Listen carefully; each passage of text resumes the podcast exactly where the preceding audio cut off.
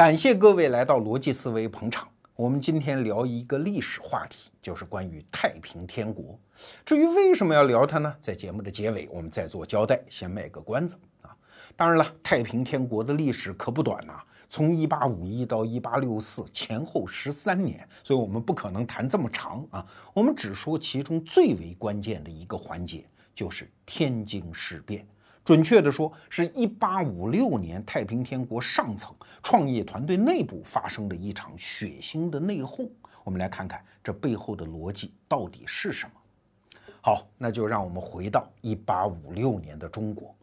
那一年，国土上有两个政权，一个是所谓的合法主流政权清政府，还有一个就是刚刚崛起的叛乱政权太平天国。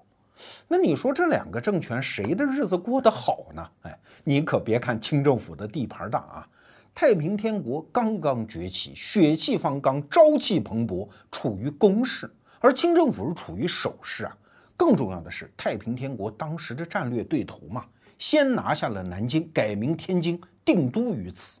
那周边是什么？是整个国家的赋税之源呐。中国这个历史啊，从明代之后。苏松二府曾经一度赋税占到全国的三分之一啊，所以如果一旦把两江总督的辖区拿下，也就是江苏、安徽、江西这些地方，那对不起，清政府的财政危机就要出现。那再往后面演化，谁能夺得天下，可就说不准了。如果你当时是一个观察者啊。你就会觉得，哎，这历史会不会惊人的相似嘞？哎，和当年元末明初的格局有点像哦。当年的朱元璋可不就是先拿下了南京吗？然后一支偏师北伐，就把那个异族政权元朝蒙古人给撵走了吗？哎，现在这个清政府也是一个异族人，那会不会重蹈当年的历史呢？哎，真的不好说啊。至少在当时的外人看来，那就要两面下注了。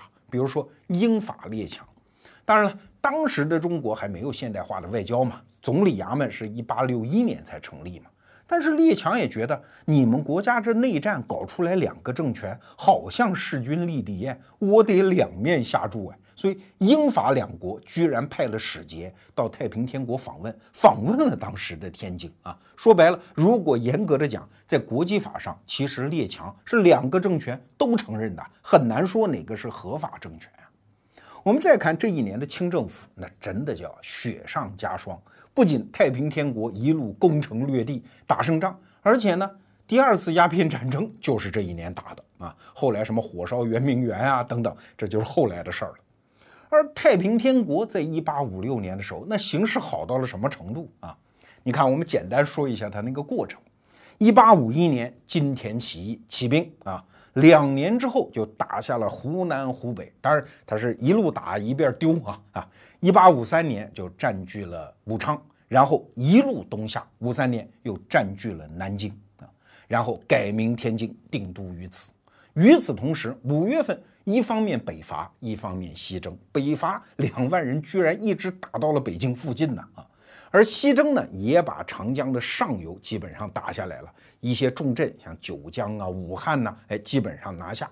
哎，我们后来熟悉的曾国藩的故事，基本上就发生在这几年。从一八五三年他开始起兵啊，然后一直跟太平天国死磕，磕到最后，其实到了一八五六年，就是我们今天故事讲的这一年啊，曾国藩那叫惨呐！当时江西全境都已经落到了太平天国的手里，而曾国藩呢，只有南昌这一个城啊是困守孤城。那天津城周边的情况怎么样呢？非常好。在一八五六年的时候，太平天国是先后击破了江南大营和江北大营。那啥叫江南大营？我们简单做个背景介绍啊。江南大营的主持者叫向荣，是清政府那头的广西提督。因为太平天国起家于广西嘛，所以向荣作为广西一省的军事首领，带着兵在后面追呀追呀，打呀打呀。虽然打不过，但是好歹追到了南京城下。这边太平天国进了城，他就在城南的孝陵卫扎下了这么一座大营，大概几万人啊。主要的任务就是防止太平天国向东部，什么苏州啊、常州啊这一带富庶地区去渗透啊。那江北大营的创建者呢，叫琦善。我们要熟悉第一次鸦片战争的话，对这个名字不陌生。他就是林则徐后任的两广总督，第一次鸦片战争就是在他手里打败的。那当然就罢官了。哎，这个时候被重新启用，在江北的扬州组建了这么一个江北大营。当然，到一八五六年的时候，琦善已经死在了军中啊。就在同一年，两把铁钳，清政府布置在天津城周边的啊，遏制他的力量被同时击破。而那个向荣，那可是清政府的大宝贝儿啊！因为从一八五一年太平天国起兵以来，这是唯一一个算是跟他们打仗比较有经验，而且输的不是太惨的这么一个将领，居然也死了啊！所以你看，革命形势是不是一片大好啊？啊，那边曾国藩被逼得不要不要的啊！但是，就在一八五六年的九月一号，城外的清兵突然发现，这从南京城里面，当时叫天津城啊。里面流出来的秦淮河水突然被染红了，是一江血水呀！而且紧接着就有死尸飘下，这死尸穿的衣服就是黄衣黄褂啊，典型的太平天国士兵的衣服啊！而且飘下来的时候，双手被绑在后面。嘿哎，清兵马上就知道了，天津城里出事儿了，是有一场巨大的内讧在发生。对，这就是我们今天要讲的天津事变。那具体是怎么回事儿？我们简单说一下过程啊。九月一号的时候，当时的太平天国的北王叫韦昌辉，带兵突然包围了东王杨秀清的府邸，然后就杀掉了杨秀清，满门老小全部杀掉，包括怀了孕的妃子啊。然后就在天津城里面是四处追杀所谓的东党啊，就是杨秀清东王的党羽啊。包括从广西带来的老弟兄也是照杀不误，据说前前后后杀了两万多人，然后死尸就飘出城去了。这是九月一号的事情，大概是十几天之后，就是九月中旬，正在江西前线指挥作战的翼王石达开，我们都知道这个人啊，是太平天国前期最重要的军事将领。当时在干嘛呀？就在南昌城下围困曾国藩嘛，再加一把劲儿就踹翻了呀。但是此时也不得不丢下曾国藩，赶回天津去处理这个事儿。进城之后傻眼了，满城都是尸体啊，就只好找到了北王韦昌辉这个刽子手，问他：“你为什么要杀东王杨秀清呢？”韦昌辉说：“哎，天王洪秀全让我杀的。”那好，如果说杨秀清犯了罪，多大的罪他都是一身担之，你为什么要杀这么多人呢？这两万人可都是我们从广西带来的老弟兄啊！你于心何忍呢？哎，说来说去，言谈话语之间就带了点指责的意思。这韦昌辉的面色就不太好看啊，两个人是不欢而散。那出了门之后，石达开就多了个心眼儿，说这个家伙已经杀红了眼，刚才我几句话已经把他给得罪了，没准也得杀我。得了呗，我走了啊，就从南京城墙上用一根绳子叫坠墙而逃。当然，这是孤身逃走。那韦昌辉真的是要杀他，一看逮不着石达开，只好把石达开义王府上上下下是满门抄斩。这是天津事变的第二个阶段。第三个阶段呢，是在两个月后，一八五六年的十一月份，原本合伙杀人的这个天王洪秀全和北王韦昌辉也闹翻了，又是一阵厮杀啊！北王韦昌辉也被满门抄斩啊！这是第三个阶段。然后呢，太平天国就没人了。起兵的时候，除了天王洪秀全，还有五个王啊，只剩下一个义王石达开，就只好把他招回来主持军政大权。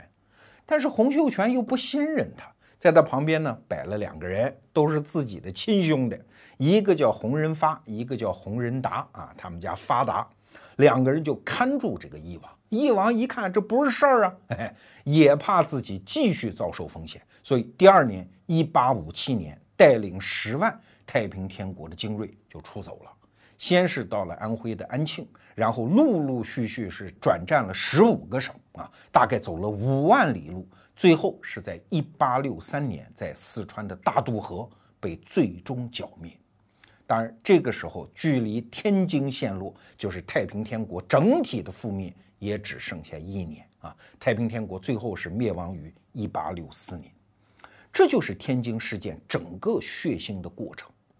那听完了之后，你可能觉得啊，这不就是杀来杀去吗？在中国几千年的历史上，统治集团内部这么杀，这不常见吗？但是你别搞错了啊，它真的就不一样。你看啊，过去统治集团的内部的内讧有的呀，比如说汉朝有七国之乱，对吧？晋朝有八王之乱，然后唐朝有所谓的玄武门事变等等。可是你考察这些历史事件，你会发现它都是一个矛盾，长久以来都已经暴露了，双方是长久对峙，哎，最后一把火拼的过程。可是天津事变不是这样啊！起家的时候，哎，在清朝政府看来，给他们一个外号叫“弘扬匪患”，什么意思啊？就是洪秀全和杨秀清那是并称的呀，这两个人怎么就突然闹起来呢？没有任何先兆。啊，如果说他们之间有矛盾啊，那也是比如说得了天下之后有了矛盾呢。但是，一八五六年，我们刚才讲各种各样的大战还在打啊，跟也就是说，太平天国的外部压力一点都没有放松，他怎么就突然内讧了呢？你去看七国之乱、八王之乱和玄武门事变，都是外部压力减轻之后突然发生的内讧啊。这种形式的内讧，真的从来没有见过。那既然是一件很奇怪的事儿，那就需要一个合理的解释啊。过去的教科书上是这么解释的：说太平天国的领导集团，尤其是这个洪秀全本人，自打进了天津城之后，在道德上就腐化堕落了，革命意志不是很坚定啊。那既然在道德上有问题嘛，他就什么都干得出来啊，所以天津事变就很正常。哎，你听起来这个解释是不是很苍白啊？因为说了半天腐化堕落，其实就是一件事儿。说洪秀全爱玩女人，这也是个事实啊。但问题是，他不是进了天津城之后才开始好上这一口的，他在老家就这样啊。在广西起兵之前，他老人家三十六个老婆。后来一八五三年打下武昌之后，又忙不迭的找了六十个老婆，一直到太平天国覆灭，他的那个儿子就是小天王，叫洪天贵福。不是被清朝抓起来了吗？写供词儿上面就说到，他老爹洪秀全给他找了八十七个王娘。哎呀，你说这人身体是真好吧？哎，我们得替洪秀全解释一句啊，这些女人不仅是充当他性工具啊，他为什么要这么多人呢？是因为他宫内的一切事务都需要这些女人，从秘书到保姆到钟点工，一直到干一些非常粗重的活，比如说挖沟。造墙、搓麻绳，甚至是埋死尸，这些女人都要干。后来洪秀全跟韦昌辉闹翻的时候，这些女人还端起武器打仗来啊。那你说他为什么需要这么多女人干活呢？为什么不需要男人们？皇帝嘛，那身边能有男人吗？跟身边的女人搞在一起怎么办？那他为什么不用太监呢？他用过，没用成啊？怎么回事呢？他先进了天津城之后啊，他就想，我也得弄点太监。于是就抓了八十个小男孩啊，就施行阉割手术。但是你别觉得阉割就是一刀下去就完了，没那么容易，那也是高技术啊。他没这技术，所以七十七个人当场死掉，剩下三个也残了。所以这太监他就没用上，只好在宫里面用女人，所以才凑了那么多人数。这是太平天国的一个风格啊。比如说东王杨秀清，他府里面也是三十六个东王妃呀啊！而且为了管理这些女人，东王那也是绞尽脑汁儿，因为这些女人你不能让她闲着呀，他觉得我就要不断的奴役你们，平时给布置非常重的活啊。如果实在是没活呢，杨秀清还命令他们，比如说今天你一定给我交几个跳蚤、几只老鼠上来，你们到处给我去抓跳蚤和老鼠，也不能让你们互相之间惹是生非。所以这是太平天国这个集团的一个特点，不拿女人当人啊。所以啊，这件事儿跟腐化堕落好像关系也不大。那是为啥呢？是因为小人作祟吗？那这里面的小人就是韦昌辉哦。所以后来很多教科书上有写，这韦昌辉原来是一个地主阶级的分子，是混进农民队伍的投机分子。哎，这说话也不凭良心啊。因为太平天国刚开始这几个王里面。就韦昌辉确实家里非常富，但是他是毁家参加革命的，是把全家的家产变卖了几万两银子啊，然后参加了革命，还带队伍进来的。那你说这样的人能是混进农民队伍的投机分子吗？好像也不像啊。那就又有人说了，说这就是权力斗争啊，是东王杨秀清和天王洪秀全之间争权。可是你知道，我们前面讲的洪秀全进了天津城之后，一头钻到深宫里，甭管是玩女人还是干什么，他是不理政务的，他从来就不掌权啊。那行政大权是掌在东王杨秀清手里的，他们俩这个合作的格局已经持续了很多年。哎怎么突然就要争权了呢？事实上，在东王杨秀清被杀掉之后，洪秀全仍然不掌权啊。他先是把石达开弄来，石达开跑了之后，又开始任命，比如说他那个族弟叫洪仁干啊，来主持政权。他自己接着在后宫里玩女人了，还是不掌权啊。所以为争权好像也不像，嘿嘿，那到底是为啥呢？好，要解释清楚这个问题，我们就必须搞清楚。太平天国它是怎么来的啊？这就要说到洪秀全本人了。他的小名呢叫洪火秀，他老家是哪儿啊？广州花县，就是今天广州市的花都区的人啊。按说小时候家境不错，父母是希望他读书上进，走科举道路，将来当官。但这孩子啊，实在是资质太差。你看他后来当了天王了啊，写的什么《元道醒世歌》，你翻开来看，我这个老天，完全就是打油诗的水平，狗屁不通，连民国时期那些军阀写的诗的水平都不到啊，就这么个人。所以他考科举，连第一个台阶都没踏上，就是连秀才都没考中，相当于今天考初中连续三次落选。但虽然没考中，但是考秀才的过程中呢，他跑了几趟广州。在广州就遇到了一个传教士，基督教的传教士叫梁发，梁发就随手给了他一本书，叫《劝世良言》，这就是基督教传教最粗浅的那个小册子啊。他翻了两眼之后呢，也没往心里去，就收起来了。哎，到了一八四四年的时候，他第三次考秀才，又是没考取。哎呀，这次实在是没法交代啊！回家之后也不知道是装病还是真病，总而言之就病了。然后醒来之后呢，他声称自己做了一个梦，在梦里面遇到一个老头，金发黑袍，跟他讲：这个世上的人呐，不拜真神，拜偶像，这特别坏啊，不好啊！你想，这不就是《劝世良言》里说的吗？这是基督教最粗浅的教义呀！哎，醒来之后，他就越琢磨越是那么回事儿。哎，你想，这上帝惩罚人类是降下洪水，哎，我姓洪哎，哈哈。上帝的名字叫耶火华，那个时候的翻译啊，现在叫耶和华，叫耶火华。我叫红火秀，哎，我跟上帝是一辈儿的，哎，越琢磨越是那么回事儿。哎，后来他就把这事儿琢磨通了啊，说上帝耶和华，上帝的儿子是耶稣。你看这两个人都姓耶啊，我虽然也是火字辈儿，但我跟上帝肯定不是一辈儿的，好吧？我就委屈点儿吧，给耶稣当弟弟，所以我是上帝的次子。也是跑到人间来传递福音，去诛除妖孽。我是这么个人啊，于是就创立了拜上帝教。请注意啊，这个拜上帝教虽然用的是基督教的上帝，但是从教义到实践，其实和基督教没有几毛钱的关系啊。那你想在花县当地，其实周围老百姓有的也不是很认字儿啊。那说来说去呢，哎，也算是有了几个教徒。其实要么就是自个儿的朋友，要么就是自个儿的亲戚啊。那最后说来说去，其实只有一个教徒，就是他从小的朋友，叫冯云山，也就是后来太平天国的南王。但你想，这帮人在乡下搞来搞去，搞什么搞？一下子就把官府给惹毛了，说传什么邪教，抓他们。哎呦，待不住了。只好跑跑哪儿呢？广州最近，而广州呢情况又正好相反，因为当时第一次鸦片战争已经打完了啊，英国人已经获得了在中国的传教权啊，五口通商嘛。然后广州呢到处都是传教士，你想那是正根的基督教的传教士啊，后面有钱、有理论、有长期的积淀和传教的经验啊。你们这两个小毛孩子跑到广州来传这种邪教，怎么可能有市场呢？所以也搞不下去。虽然没人拦着他们啊，所以这两个人一商量啊，就是洪秀全和冯云山一商量，说不行，不能在广东待着，咱们得去穷乡僻壤去传教。对呀，这是一个方法。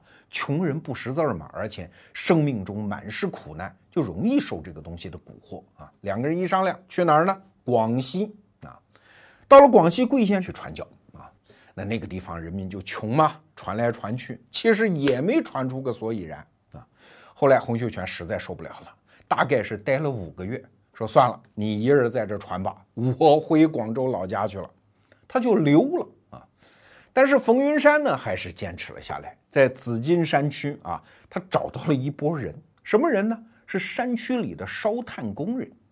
我们今天可能不太知道什么叫烧炭工人啊，就是木炭。我们现代社会很少用了，烧木炭的一帮工人，那是最最穷苦的底层人民呐。哎，基本上大字儿也不识一个啊。一听说，哦呦，上帝是救穷人的，原来我们知道的什么阎罗王啊、菩萨，原来都是妖精啊。哎，很多人就信了这个冯云山。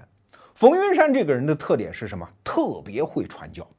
你想，这个传教也有一些优势，比如说他不说自己是神仙，他说洪秀全是神仙，可洪秀全不在啊，所以有一个远在天边的神话般的人物啊，那冯云山就跟他说：“哎呀，洪秀全不得了啊，神通广大呀，什么都会呀，有神迹啊，等等，就传教。他的传教的本事大到什么程度？后来他坐牢啊，居然把两个牢头进子给发展成了教徒。你说这个人的本事大不大？”后来就在紫金山区的这一千多个烧炭工人当中，渐渐的就拥有了教徒啊。这是一八四四年的事儿。一八四七年，这个洪秀全想着想着，这也不是事儿，在广州老家待着啊，又想考一次秀才，又没考取。想想还是去找冯云山，又跑到广西。到了广西桂县之后，发现哎，这人哪儿去了？哦，一打听，在紫金山区跟一帮烧炭工人混在一起呢。就去了啊，找冯云山。哎，老冯啊，怎么着？可是，一见面发现，哎呦，不得了，我成教主了，居然有了一个小教派，底下还有一千多个信徒。哎呦，这个感觉太好了，不回去了啊，不搞秀才了，我就在这儿当教主吧。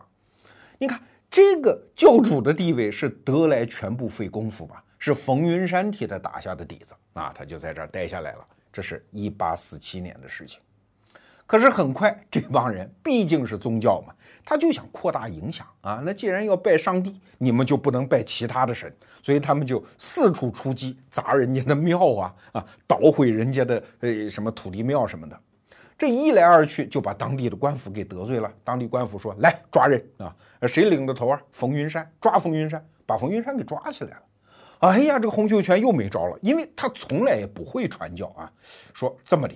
啊！我现在在这个地方势单力薄，我去广东去找两广总督啊，找两广总督，告诉他我们是传教是有自由的啊，希望通过两广总督下命令，然后来解救冯云山。你说这个人是不是很幼稚啊？然后他等于就是脚底抹油就溜了啊！所以你看，最开始的这两个教主，一个溜了，一个被抓起来了，这拜上帝教本来就该完蛋了呀！哎，后来怎么又？东山再起了呢。好，我们刚才说到，到一八四七年的时候，拜上帝教这个小团伙已经濒临崩溃啊。你想，负责传教的冯云山冯先生被官府抓起来了，教主洪秀全脚底抹油，已经跑回广东老家了。那只留下这一千多个烧炭工人，他们能成什么事儿啊？这叫群龙无首，革命事业已经到了最低潮的时候啊。但就在这个时候啊，又出现了一个人，那就是杨秀清，后来太平天国的东王啊。那杨秀清呢，其实就是烧炭工人的一员，从小就在这个圈子里混。虽然大字儿不是一个，但是人非常之精明啊。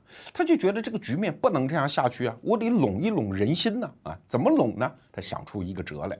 有一天，大伙儿在一起的时候，他突然倒地，然后口吐白沫，人事不省。醒来之后啊，上帝就是耶和华啊，上帝他老人家已经附了体了，然后就跟大伙说：“哎，你们怎么能乱呢？啊，洪先生不在，你们怎么就不守规矩呢？啊，你们还是要听洪先生的。等等，就是这一套啊。然后哎，又还归正常，他还是杨秀清。你看，这就是中国民间的那种最普通的下神嘛，神灵附体嘛。”你想，在广西的山区，穷乡僻壤，那些人也没啥见识。小时候，隔壁周围的那些巫婆神汉，从来都是这么干的，所以他们也不以为疑啊，所以就认可了这件事情，所以人心暂时安定了下来。但是杨秀清这么一玩啊，带来了一个负结果哦，你聪明，你会天赋下凡，别人不会吗？啊，所以很快又有一个聪明人。当众啊咣当倒地，口吐白沫，人事不省。醒来之后声称耶稣下凡啊，耶稣在他们这个群体里叫天兄啊，就是洪秀全的哥哥啊。那耶稣又把大家给说了一顿啊，大家就继续的拜服。哎，那这个人是谁呢？他就是太平天国后来的西王，叫萧朝贵。但是好歹啊。杨秀清和萧朝贵两个人平时关系还不错啊，所以这一番演出之后呢，两个人对视了一眼，嗯，哎，这事儿可以啊，互相背书。我是你爹啊，下凡的时候，你下凡的时候呢，哎，你是我儿子啊，一个耶和华，一个天耶稣，所以这两个人就形成了一个同盟啊。当然了，后面还有一些聪明人啊，动不动咣当倒地，口吐白沫，又是谁谁谁下凡。但是好在基督教这个传统啊，他这个家族就这么俩人啊。洪秀全好不容易拼着命给人当了一二儿子，也就没有其他的人了。所以其他人在下凡呢，可能就是猪八戒呀、梨花老母啊下凡。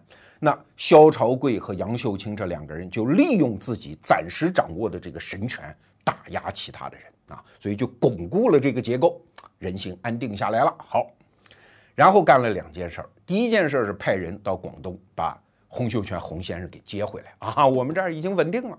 再有呢，就是筹集钱，打点官府，把冯云山给营救了出来啊！大家又开始红红火火的过日子了。可是洪秀全回来一看，什么？我多了一爹，我还多了一哥啊！虽然这两个人平时天父天兄不下凡的时候，在洪秀全面前恭恭敬敬，因为你毕竟是上帝的次子嘛，啊，还是我们的教主嘛。但是，一旦他们俩觉得必要，就是咣当一声，口吐白沫，醒来之后，我就是你爹，我就是你哥啊。那洪秀全也没办法，他这个时候只好跪下啊，认低服小啊，你说怎么地就怎么地。所以当时啊，在拜上帝教内部就形成了一个特别有趣的结构 啊，这是一个彼此制约的神权，大家听明白没有啊？那洪秀全呢，他其实为什么要接受这套安排呢？他有道理。第一，他是广东人呢，他跑到这个地方，人生地不熟啊，他必须需要当地人的支持和认证。而杨秀清和萧朝贵等于用这种方式获得了部分的神权，他们平时对你恭恭敬敬，哎，等于洪秀全在广西这一群人当中就站稳了脚跟啊，这是他的一个算计。那第二个算计呢，就是他是一个连秀才都没考取的人，平时又没有什么行政能力。而这种装神弄鬼的事情啊，你就不能天天跟大伙儿在一起，天天主持什么呃盘案子呀，来分财产呐这些事儿，你就必须保持一定的神秘性。那你孤家寡人一个，你这神秘性哪儿来呢？所以杨秀清和萧朝贵的存在，其实帮了他的大忙，形成了一个稳定的神权政体的结构啊。所以基于这两个原因，洪秀全也就把这事儿给认了。当然了，他跟杨秀清和萧朝贵之间的关系就特别搞笑。比如说，洪秀全这个人其实脾气特别坏，经常打女人、打自己的手下人，虐待啊。那杨秀清一旦看不下去，就鼓捣萧朝贵啊，你下神啊，天兄附体，然后就出来教训一通啊。再比如说，当时很多教徒给洪秀全进献东西啊，洪秀全逮着了啊，捞好多东西，萧朝贵啊又开始天兄附体。说：“哎呀，兄弟们也不容易，你不要拿的太多，要照顾一下大家啊。”然后又回来，在整个太平天国的历史上，萧朝贵表演这个天兄下凡前后一百二十多次啊，有的时候多的时候一天好几次下凡啊。而杨秀清呢，天父下凡那自然比较珍贵了，不到关键时刻是不会用的，前后大概三十多次。你看，这就构成了一套非常有意思的小把戏的系统，既有神权，也有政权，还能互相制约。那我们接着看冯云山，他出了监牢之后一看，哟吼，已经没有自己的位置了。前面仨全是上帝这一家子啊，爹、老大、老二，我呢什么都不是，所以屈居第四。那我们紧接着再简单说一下北王韦昌辉和翼王石达开他是怎么入伙的。韦昌辉啊，就是后来天津事变的那个刽子手啊，杀人如麻。他其实是一个有钱人啊，你可以说他是地主富农吧。但是虽然有钱，在当地受欺负，为啥是外来户啊？但是因为拜上帝教，他稳定下来之后，也成为地方上的一个势力啊。洪秀全这就拼命帮韦昌辉啊，帮他打官司，帮他抢财产啊，包括他老爹过寿，给他面子，送一个寿联过去等等啊。所以韦昌辉这一家子就特别感激拜上帝教，后来干脆想明白了，我们也信了得了啊，毁家参加革命，就把整个家产变卖了几万两银子。在正式起兵之前，他们还干了一件事儿，就是在自己家的庄院里立了十二个大火炉，号称要打造农具，其实在打造什么？就是刀枪嘛。打造完了之后，就丢在村口的一口潭里面，就是那个深潭里面啊。然后，哎，一旦要起兵的时候，告诉大家，上帝给了我们兵器，不信大家去取，这又造就一个神迹嘛。那平时呢，为了掩盖打造兵器的声音，他们家还养了一群大鹅啊，天天呱呱在那儿叫。哎，这是韦昌辉，他等于是风投啊，自己带资金进来的。那石达开是什么人呢？他是当地的客家人的领袖。哎，因为客家人在当地严格的讲也算是外来户啊，跟当地的村民呐，平时抢个水源呐，哎，争个地界呀，呃，经常会发生这种械斗。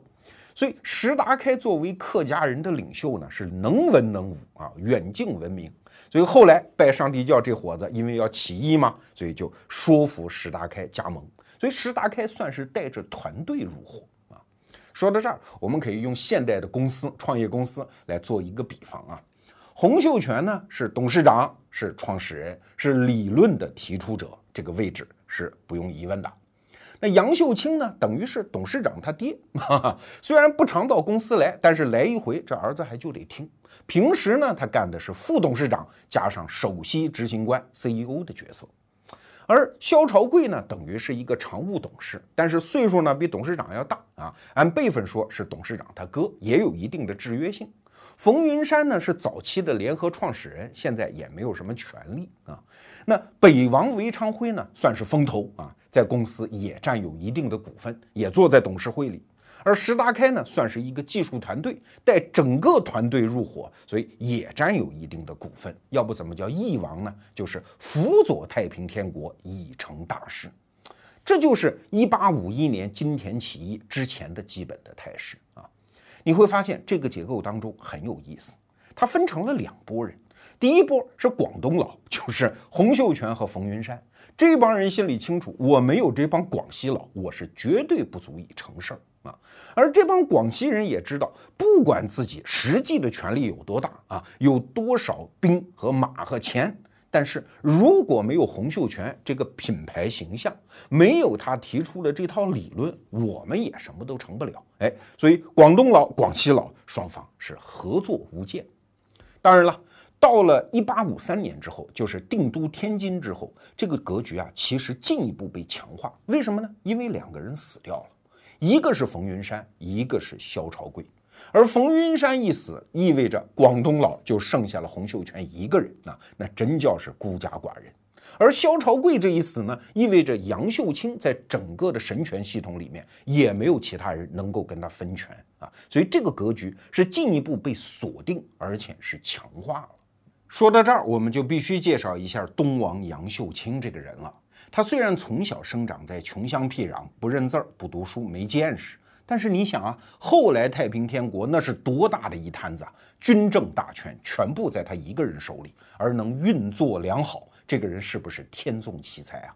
用后来太平天国的忠王李秀成的话来说啊。不知道天意为何化作此人呢？他简直就是天降伟人啊！我们得承认世界上有才华这件事情。那杨秀清的才华呢，既体现在小伎俩，也体现在大谋略。小伎俩，比如说啊，他起兵之后，发现自己在军中不能没有密探和眼线。那怎么办呢？就认了一堆姓杨的，只要你姓杨，我们都是兄弟啊。虽然级别你不是很高，但是咱俩是一家人，所以他是眼线密布。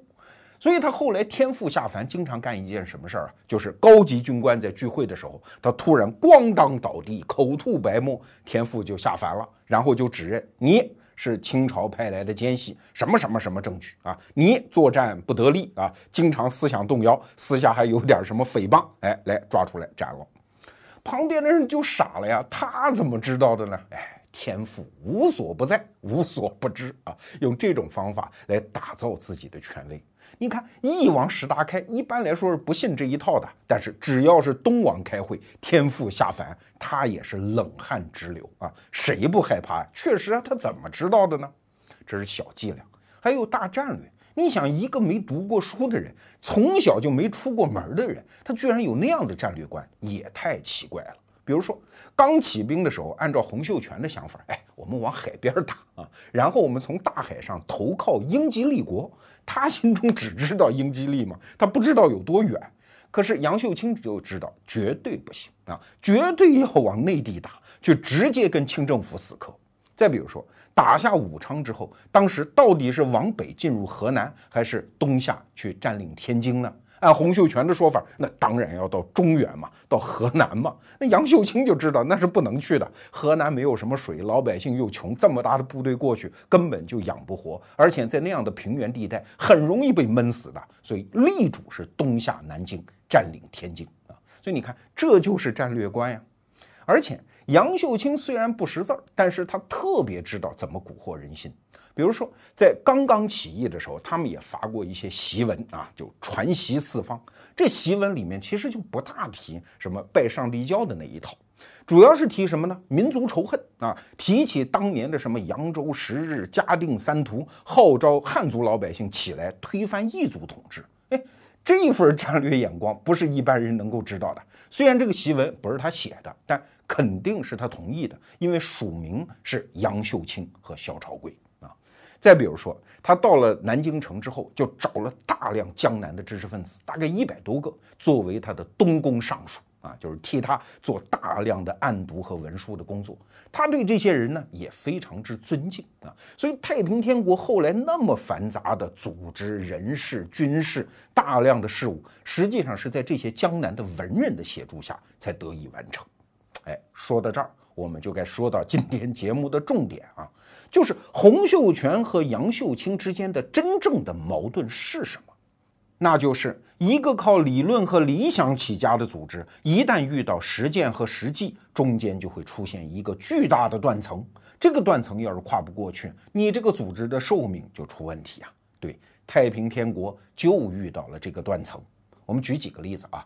首先，你原来在没有得天下之前，你可以提出一大套理论主张，因为都是指挥别人嘛，这事儿写在纸上好说呀。比如说天朝田亩制度，这是一八五三年提出来的，那个时候刚刚拿下天津嘛。可是随着你的地盘越来越大，你发现这天朝田亩制度没法执行啊。那里面提出来，天下的田，天下人耕，无处不保暖，无处不均匀啊。甚至每家养多少只鸡，多少只猪都给规定好了。所有的人除了留够口粮之外，剩下全部上交，交给圣库啊。这就是那个时代的共产主义啊。你这想的是挺好，可是，一旦你打下一个地盘，你真实行这一套，在老百姓看来，他觉悟没你那么高啊，他觉得这不就是抢吗？如果在战争期间你要是这么干的话，你等于是把老百姓推给敌人啊，所以这一套在当时是完全没法实行的。可是你又把这个天朝田亩制度高高的举在手里，你说怎么办啊？所以，如果按照过去的办法啊，没有理想主义起家的办法，一个新政权打下地盘来，哎，就按照儒家的主张啊，轻徭薄赋，与民休息，就解决了。但是因为你的理想主义的色彩，就造就了这个矛盾，而且很难跨过去。再比如说，太平天国它的起家是拜上帝教，那是一个有宗教理想的一个群体啊。那宗教理想一般来说都是排他的啊。比如说你在拜上帝，那孔老夫子拜不拜啊？这就出现问题了。对于那些儒家的儒生，你应该怎么处理？如果不用儒生，等于你把这个社会的精英就排斥在你这个体系之外。哎，我们刚才讲的嘛，东王就不能排斥，为啥？他要具体处理军政事宜呀，就必须接种这些人。可是你要不排除呢？哎，你还容忍他去拜孔老夫子，那你的宗教理想怎么坚持呢？所以啊，在过程当中，太平天国在这个问题上就处于模棱两可。一边表面上在讲啊，所谓的儒家那就是妖啊，但是呢，实际上他一路打过来，他敢烧什么？烧道观、烧和尚庙。可是烧文庙这件事情不敢干嘛。后来就在湖南的郴州烧了一座文庙，那还是因为那座庙是清军的据点才给烧了。后来打下武昌之后呢，东王杨秀清还具衣冠，就是穿上知识分子的衣服去拜了一次文庙，这就是做给知识分子看的。可是你跟你的理想之间又开始出现断层啊。后来到了天津之后，因为洪秀全就当专业的这个宗教理论家了啊，别的事儿他也不管，就天天在那儿想这个古代儒家的书这不能要啊，要成立是所谓的叫删书局。把所有的书汇集起来，里面不符合我理论的全部给删掉啊！有的东西就很可笑，比如说他觉得中国古代的帝王，什么唐宗宋祖这些人都不能叫帝王啊，因为照上帝照我这级别差远了，给他贬一贬吧，都贬成侯啊。比如说《论孟子》里面叫孟子见梁惠王，就改成叫孟子见梁惠侯，改书，然后还聚集了大量的儒家经典要焚烧。杨秀清知道，因为他是处理具体行政事务的，这事儿不能干，所以又一次天赋下凡啊，这个事儿不能干。为什么？因为所有的知识传承到今天都是靠书，你这烧书哪行呢？啊，不能烧。所以你看，这个内在矛盾就一直锁定在这儿。再比如说，太平天国起家的时候，特别注意一件事儿，就是不能乱搞男女关系啊。虽然洪秀全自己在这方面特别不检点，但是我干行，你们干就不行啊。所以太平天国在行军的路上是严格的分成男营和女营，即使你是合法夫妻，对不起，也要分隔开。如果你想看望自己的妻子，你只能在女营之外遥遥的互相高声喊话，才算能够见一面。一家人不让团圆，任何性生活不允许啊，更不要说邪淫了。在行军的路上，洪秀全还下过这么一道指令：任何兵丁，如果你把自己的衣服交给当地的妇女去帮你洗，他觉得，哎，这不叫男女私相授受吗？难免眉目传情啊！但凡发生这件事情，概斩不饶啊！所以这件事情就是所谓的犯淫罪，是犯第一天条的事儿，执行的特别严格。啊，甭管是不是广西来的老兄弟，一旦在这事儿上，就是你做了一次爱啊，那就是天大的罪过，直接就给斩了。那你说有没有这个必要呢？哎，当然有，尤其是打仗期间，尤其是行军途中。要知道，太平天国那可不是正规军啊，它是裹挟了大量的民众，队伍里面是有男有女往前走的。那行军途中，如果不靠军令把男女严格分开，那就一定会出现两个结果。第一个结果。万一战争打响，敌人冲过来了，你说这男人往哪儿跑？他就一定会照顾自己的家小嘛？那队伍的战斗力就完蛋了。那第二个结果呢？就是人类社会最稀缺的资源，其实不是吃的啊，而是性资源。性资源的稀缺是每一个人心里都有的东西。所以民间社会最大的不安定因素就是抢夺性资源嘛。所以中国古代有一句话叫“十条人命九条奸”，什么意思啊？就十条人命案。你仔细分析背后的原因，九个后面都有奸情啊，就是性资源的不平等造就的争风吃醋啊，互相打架斗殴啊，一定会造就战斗力的下降。所以在战争期间搞这一套，那可以理解。那为什么一八五三年已经定都天津之后，这一套就必须要坚持下来呢？没办法呀，还是我们前面讲的，它是一个靠理论和理想起家的组织。他一定会把这一套不是解释为像我刚才跟大家解释啊，为了部队的战斗力，所以必须这样。他不是这样解释的，他一定会上升到道德甚至是宗教的层面啊，就是你们一旦犯了淫罪，就是犯天条，那这个事儿就没法撤销了。所以到了天津之后，继续男女分营，继续啊严格的禁止任何性行为。那你说这不就违反人性吗？没办法，被锁死了。所有理想起家的东西，它就是这样啊。那你说高级领导干部怎么样呢？那只好网开一面了 啊。洪秀全自己那么多个老婆，那其他几个王，哎，你们也得着吧。所以就规定了谁的老婆有多少啊？从官阶从上到下，从多到少。发布这项命令的时候还说得好啊，叫上多下少，不得嫉妒。那怎么可能不嫉妒呢？所以你看，这又是一个很具体的例子：理论和理想和实践和实际中间有一个大断层。但是啊，如果太平天国真的就这样发展下去啊，那后面会出现什么结果？就是像杨秀清这样的人啊，他作为具体的行政干部，他要处理大量具体的事儿，他就会一点一点的把这个理想世俗化。啊，从而一点点的放弃宗教理想，最后变成一个彻底的世俗政权。只要太平天国想存在、想执政，还有老百姓啊，你就必须一点一点的往那边滑嘛，否则你这个执政底盘就不牢固嘛。所以这不以任何人的意志为转移。你要是明白了这个推演的逻辑，那下面几件事儿就清楚了。第一，为什么天津事变一定会发生？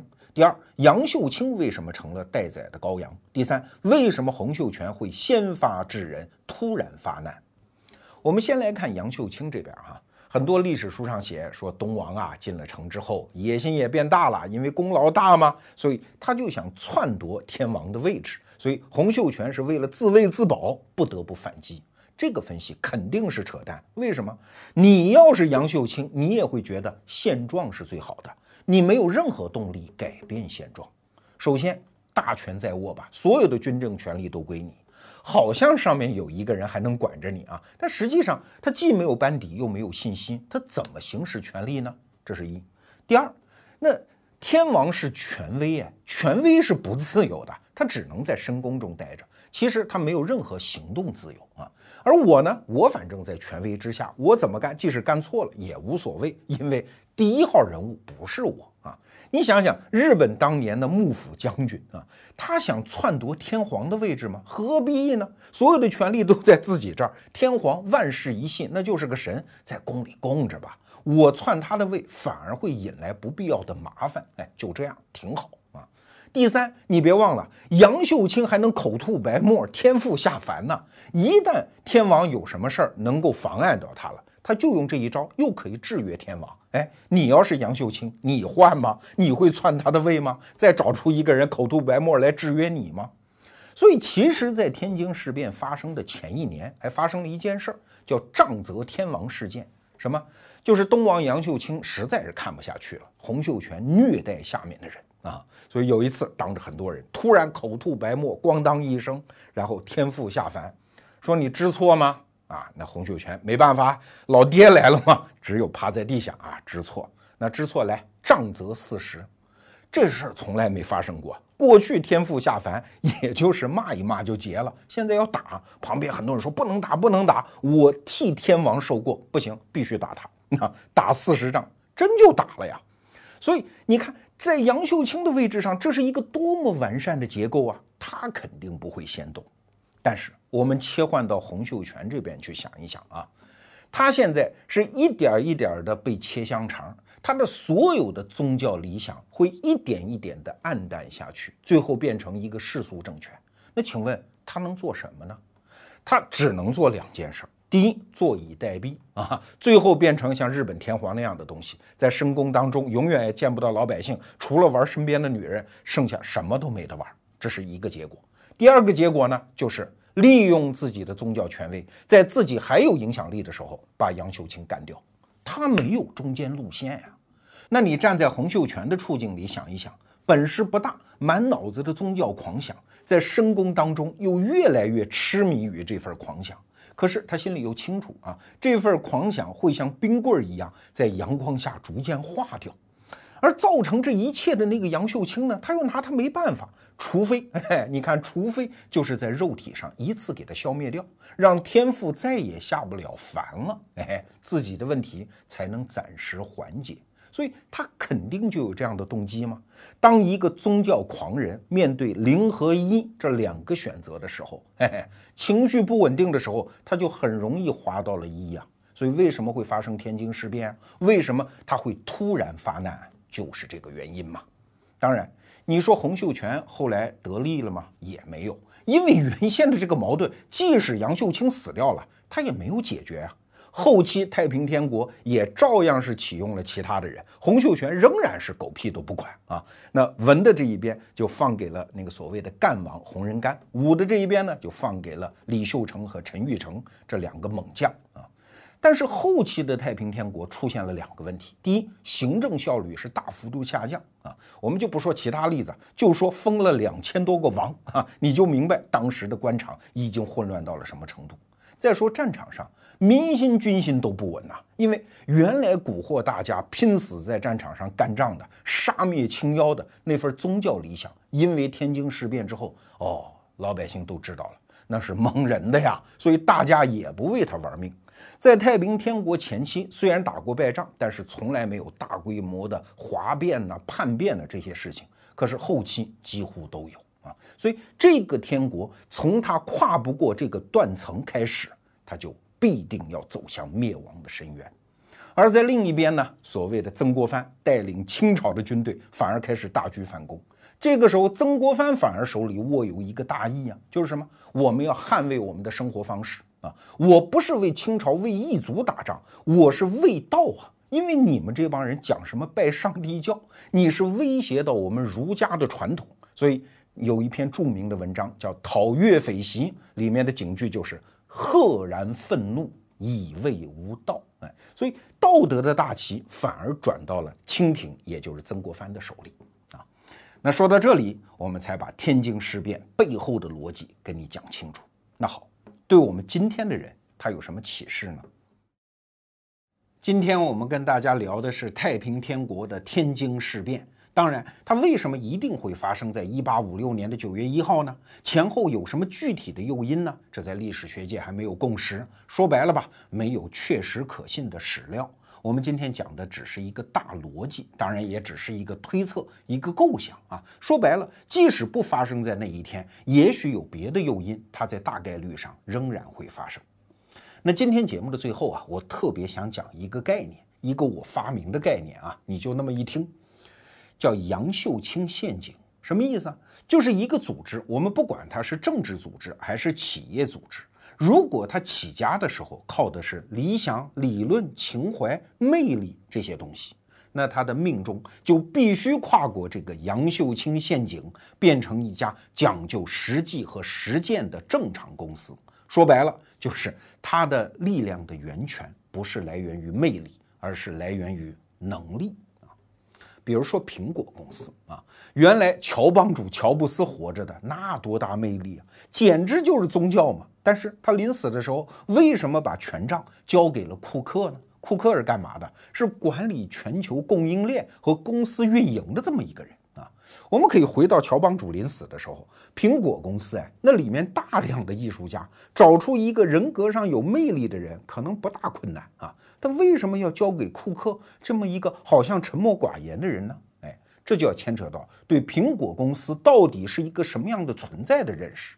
我们一般都说，哎呀，这家公司设计的产品颜值真高啊！啊，这家公司太会设计了，太会作秀了。你看乔帮主的演讲有多棒？我们过去的注意力都在那，但是这个东西能持续吗？乔帮主死了就没有了。哎，真正能持续的是现在我们看到的这个真正可怕能力的苹果啊！有一个内行就跟我讲，苹果真正牛在哪儿啊？是它全球的供应链的管控体系呀，啊，它全球那么大的出货量，那么多的销售网点，但是你从来没听说过苹果在这些问题上出事情。哎，其他生产手机的公司，即使出货量比苹果小得多，经常还断货嘛，对吧？哎，那库克原来就是干这个的，他是这个公司真实的实践能力的代表者，他不掌权，谁掌权呢？当然，你会作为一个看客啊，说现在苹果公司没有魅力了。你看那个股价在跌，你看全球的出货量在跌。对呀，这就是代价呀，这就是跨过杨秀清陷阱必须付出的代价啊。那我们今天为什么要说杨秀清陷阱？其实也是有感而发，因为在互联网时代啊，一家公司凭借理论、理想、情怀、魅力起家，正在变得越来越方便。因为互联网基础设施，它就是干这个的嘛，它传播这些东西最拿手最快，所以一家初创公司依靠这些高效率的工具，很快的会汇集自己的用户，形成自己的品牌啊，增加舆论的曝光度、好评度，拿到资金，哎，形成巨大的估值。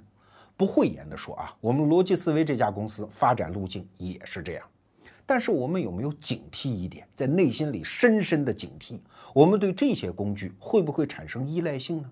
这会不会妨碍我们成为一家真正有能力的正常的公司呢？我们会不会被锁死在一条根本没有前途的发展轨道上呢？说实话，过去一年我们公司内部啊一直在反思这个问题，一直对此极其的警惕。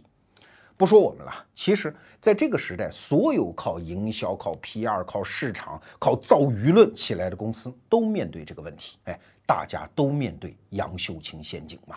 但是跨过它真的是很难呐。那我们从今天太平天国的故事身上，至少可以看到两点：第一，你只能成不能败。比如说小米公司前两年多成功啊，多少人哎呀崇拜啊佩服啊，哪叫雷军呢？那叫雷布斯啊。可是从去年开始，二零一五年到二零一六年，人家的出货量就是稍稍下滑一点。你看有多少？就是用我的话说啊，无耻的评论家上去就开始撕咬啊！你看败了吧？我就说他不行吧。我就记得看到过一幅画啊，一个非常美貌的女子戴了一个 bra 啊胸罩，那个胸罩呢是无肩带式的啊，只是捆在身上。那幅画下面有一句话说，一半的人在猜是什么东西支持了他呢？啊 另一半的人是希望他掉下来。对这样的创业公司，其实所有的那些评论家、看客们就是这两种心态啊，哎，但是你就得佩服雷军啊，这个掉下来了之后，那没什么啊，我们遇到了低谷，那就遇到问题解决问题啊。可是有另外的公司那就不行啊，一场一场的发布会就得开啊，会败为胜啊，因为他无法承受自己不正确了。这是靠理想、靠情怀这种东西天生给你注射的一针毒素啊！你生怕自己败。那第二个难点呢，就是只能对不能错。在创业界有多少这样的事儿啊？马云当年还说过呢：“我的公司是不上市的，后来上市了。”马云还说：“我的公司是不做游戏的，后来做了。”罗永浩说：“我的手机是不会降价的，后来降了。”于是舆论当中马上就会爆发出两个字：打脸，打脸。这不很正常吗？一个人刚开始的想法，后来在实践中发生了改变，于是做出了调整，这才叫创业者，好不好啊？